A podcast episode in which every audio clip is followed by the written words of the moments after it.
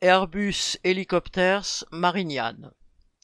Des débrayages qui ne passent pas inaperçus.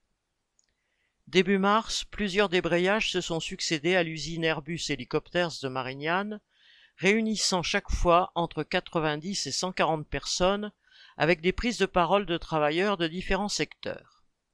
La mobilisation a commencé en janvier contre le recul de l'âge de la retraite à 64 ans. Près de 600 salariés, ouvriers, techniciens et cadres ont participé à des journées de manifestation sur Marseille. Mais les discussions se poursuivent sur les salaires insuffisants, les conditions de travail et la pression qui s'intensifie, ainsi que sur le nouvel accord Reload.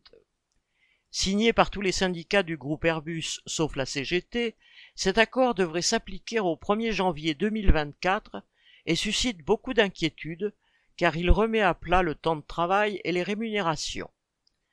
Perte du flexible qui permet de moduler les horaires, jours de RTT en moins, pauses qui ne seraient plus payées, mais aussi salaires liés au poste occupé et non plus aux qualifications, etc.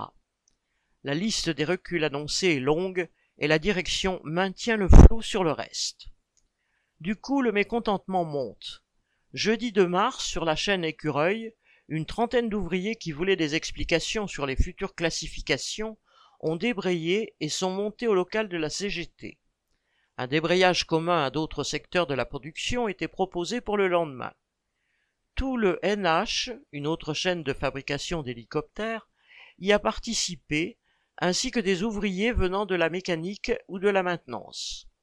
À partir du mardi 7 mars, des débrayages d'une heure ont eu lieu chaque matin au centre de l'usine. Ils sont passés de 90 à 140 participants le 9 mars. La présence d'une quinzaine de femmes de ménage d'une entreprise sous-traitante a été remarquée, mais aussi l'intervention d'un intérimaire qui dénonçait leur situation précaire. Bien sûr, la plupart des participants avaient conscience qu'il faudrait être bien plus nombreux pour se faire entendre de la direction. Certains ont réussi à entraîner d'autres ouvriers de leur entourage à ces rassemblements qui sont devenus des assemblées générales où chacun pouvait prendre la parole avec son cœur et ses mots pour dire sa colère, affirmer ses revendications. Seule la CGT a apporté son soutien. Son secrétaire était présent. Mais qu'ils soient syndiqués ou non, et quel que soit leur syndicat, tous considéraient que les débrayages étaient d'abord leur œuvre collective et que la démocratie qui s'y exprimait était précieuse. La revendication qui revenait était la nécessité d'augmenter les salaires de tous, embauchés, intérimaires et sous-traitants, d'au moins 300 euros nets.